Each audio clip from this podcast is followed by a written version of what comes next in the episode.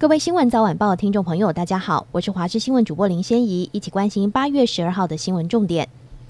气象局表示，今天持续受到西南风影响，清晨到上午，中南部地区仍有局部短暂阵雨或雷雨，其他各地中午前大多为多云到晴。午后因为热力作用，仍有局部短暂雷阵雨的几率，建议午后外出应该要携带雨具。气温方面，预测西半部及东北部高温大约摄氏三十三、三十四度，东部及东南部大约三十一、三十二度。各地没有下雨前高温闷热，外出应该要注意防晒，并多补充水分。而今年第七号台风兰恩目前为中度台风。预估未来朝日本南方海面移动，对台湾天气没有直接影响。副总统赖清德即将启程前往巴拉圭参加新任总统就职典礼，并将过境美国。对此，美国国务院重申，赖清德过境符合台湾副总统过境惯例，与美台长期非官方关系，美中一中政策不变。总统蔡英文指派赖清德担任特使，率团出席巴拉圭共和国新任总统潘尼亚就职典礼。访团预计十二号启程，十八号返台，期间过境纽约与旧金山。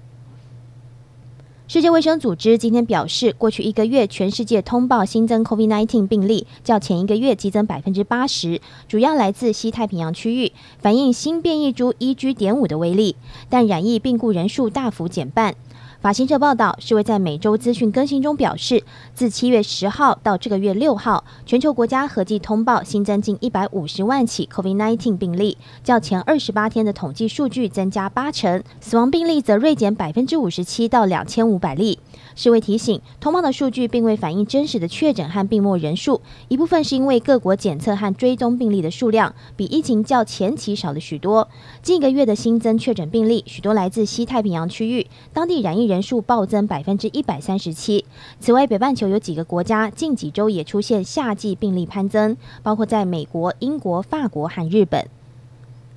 美日韩三国高峰会预定八月十八号在美国举行。峰会的联合声明将明载未来三国峰会每年举行。此外，日本自卫队也将与美韩军队每年实施联合演训，目的在于牵制中国与北韩。峰会将由美国总统拜登主办，地点选在美国华府近郊大卫营。日本首相岸田文雄、韩国总统尹锡悦将出席。这是三位领袖首度非出席国际会议，以独立形态参与的三国峰会。这也是拜登二零二一年就任总统后。首都在大卫营招待外国领袖，希望借机对外展现美日韩三国拥有很强的信赖关系。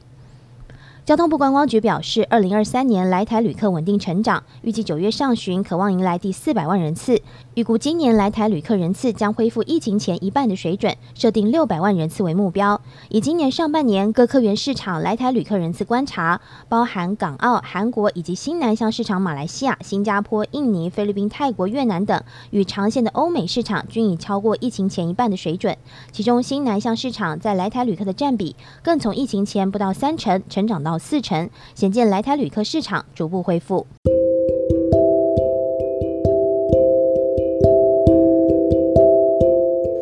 以上就这一节新闻，感谢你的收听，我们再会。